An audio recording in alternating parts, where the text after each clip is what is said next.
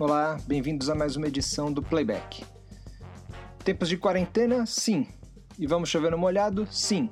Pode ficar em casa? Fica, Katsu. Vai ficar enchendo o saco que a economia não pode parar? Pede seu delivery então, faz sua doação. E só bate palma para médico se você estiver fazendo algo além disso por esses profissionais. Panela pode bater à vontade. E aproveita que está em casa para ler, para ver filme e para ouvir podcast. Lembrando que estamos no Twitter e no Facebook, Playback Podcast. Todos os episódios, links e dicas no site playbackpodcast.com. E para contribuir, vai no Apoia-se. apoia.se barra playback, playback sempre com E, Aliás, tudo que entrar de contribuição até o fim da quarentena está sendo e será doado para a CUFA, que é a Central Única das Favelas. Eles fazem um trabalho muito sério e levam esse dinheiro direto lá para a ponta. Parte é convertida em alimentos e chega para quem está mais desamparado. É a nossa sugestão de doação.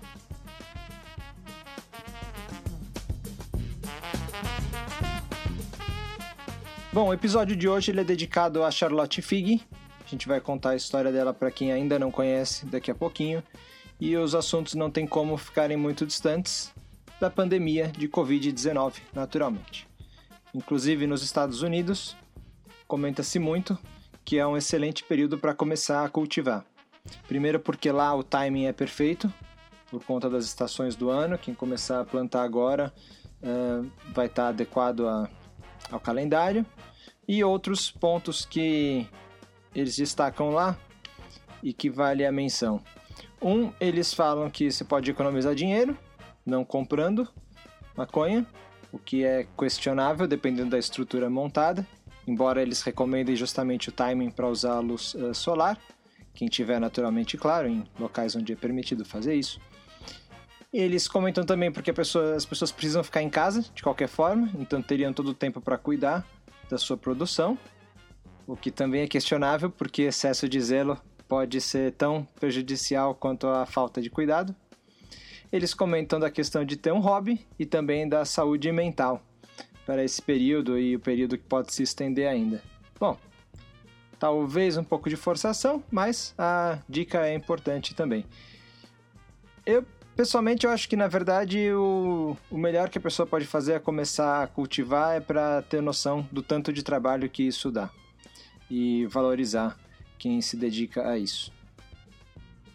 Claro, a pessoa também está com muito tempo para ver tutorial, para estudar sobre o assunto.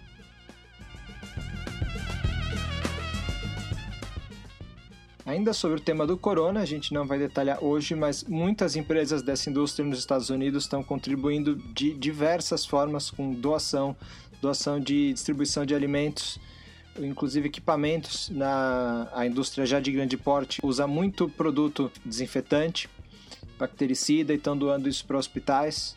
E até máscaras, a gente sabe que também é muito utilizado, também estão sendo doadas, muita coisa mesmo.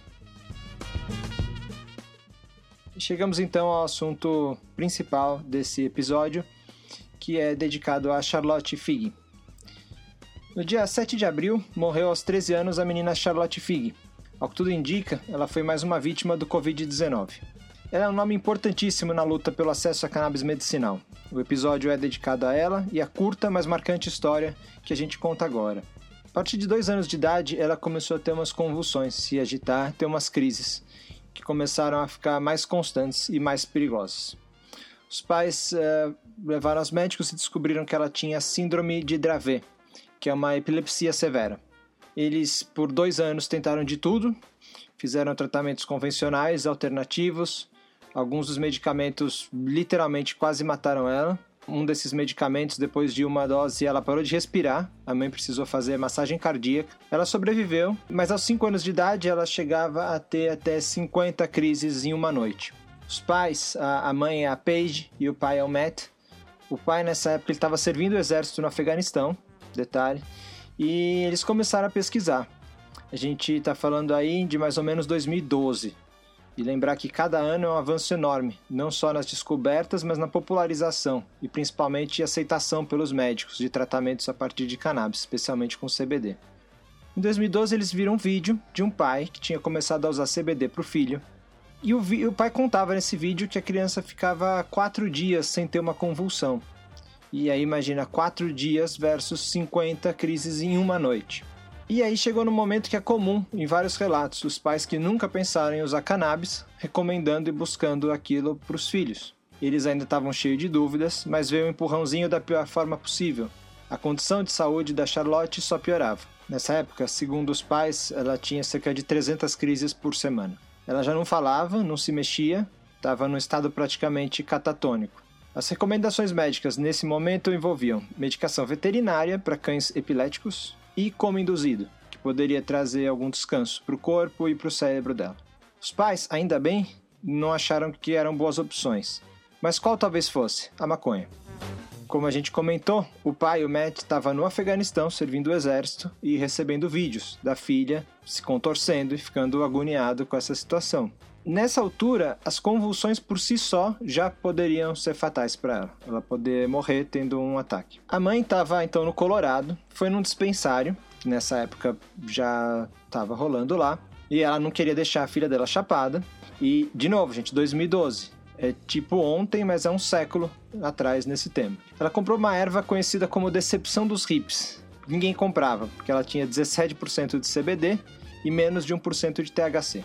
Ela pagou 800 dólares numa bag e pediu ajuda para um amigo que estava começando um business de medicamentos para extrair o óleo.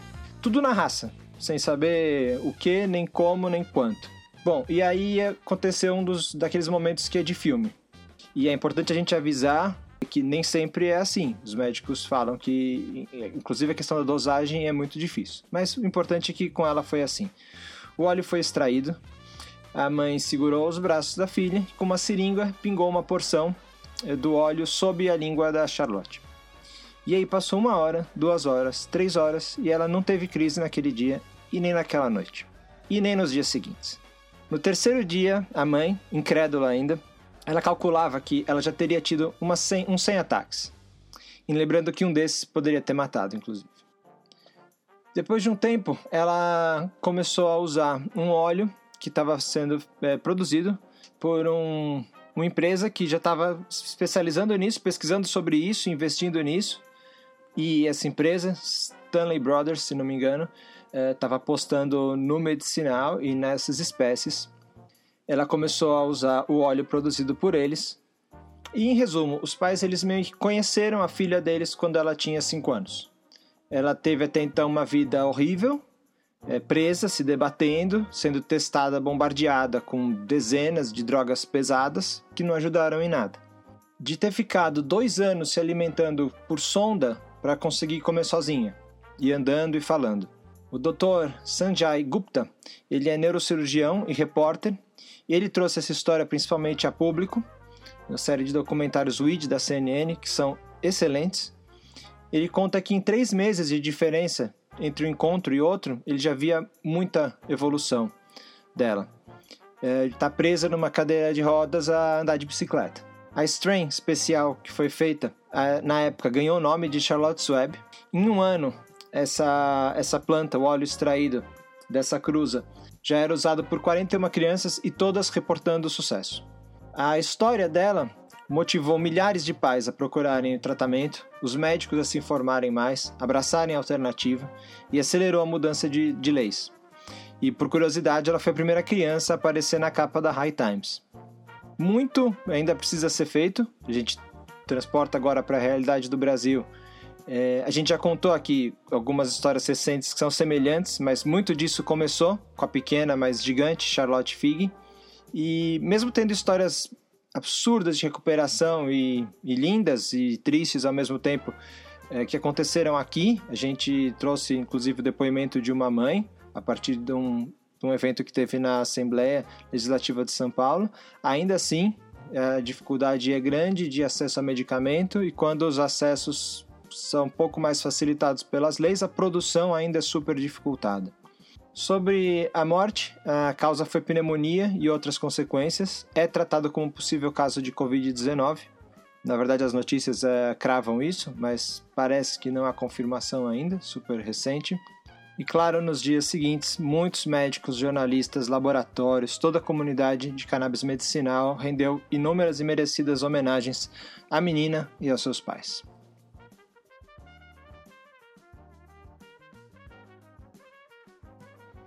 De Cultura. Deixando o clima um pouco mais animado, a recomendação é de um filme, The Gentleman, que no Brasil vai sair como Magnatas do Crime, que é o filme novo do Guy Ritchie. E é um filme canábico. Guy Ritchie, do Jogos Trapaças, Dois Canos Fumegantes e Snatch Porcos e Diamantes, para mim, clássicos, ele deu uma sumida, rock and roll é legal, Sherlock Holmes foi legal, depois ele realmente deu uma sumida e topou fazer o Aladdin, que deu uma verdadeira queimada mas The Gentleman é muito legal. Pra não dizer que tá no nível desses dois primeiros que eu mencionei.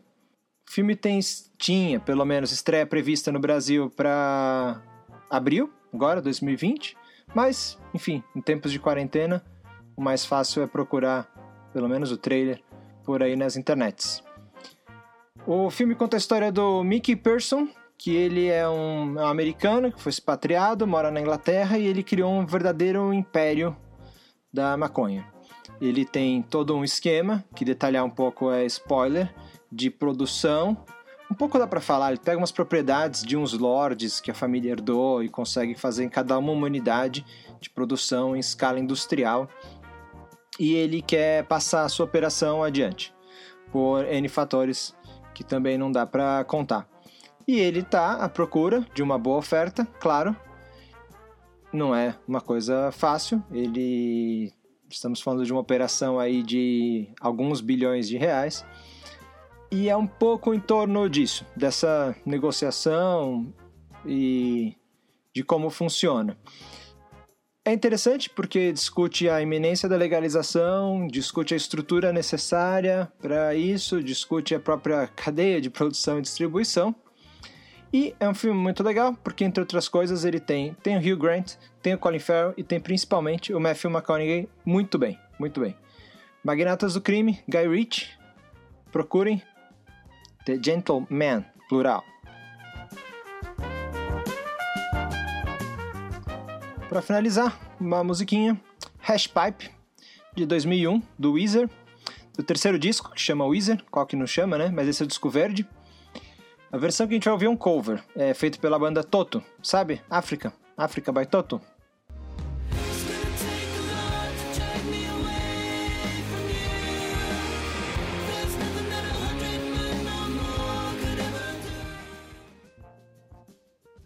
O Weezer lançou um disco de covers, acho que em 2018, e eles fizeram uma versão de África, aí o Toto gravou Hashpipe. E é essa que a gente traz um pedaço. Não tem muito o que falar, You've got your problems, I've got my hash pipe.